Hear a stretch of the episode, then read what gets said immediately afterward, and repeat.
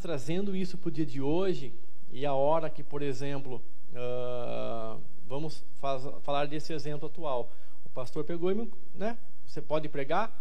Eu posso pregar. Por que, que eu disse o sim? E agora, não mais simplesmente pela obediência, mas realmente enxergando a fé.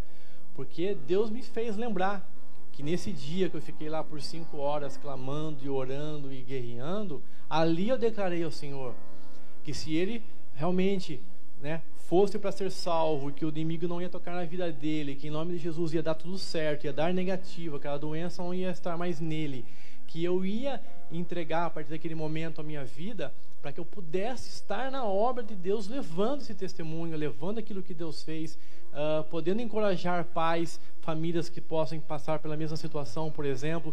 E ali eu declarava isso. Não simplesmente numa condição né, de barganha. Se o Senhor curar o meu filho, eu vou fazer. Não. Mas ali eu declarava para ele que já estava nas mãos dele. Então, quando a gente fala uma situação de vergonha, gente, vergonha do quê? O que, que Deus já fez na sua vida?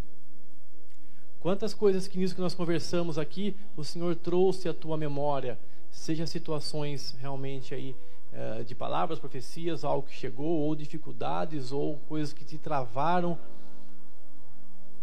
e esses pensamentos que permeiam na sua mente e te impedem de fazer algo sendo que aquilo que nós deveríamos fazer era nos firmar na promessa: posso todas as coisas naquele que me fortalece.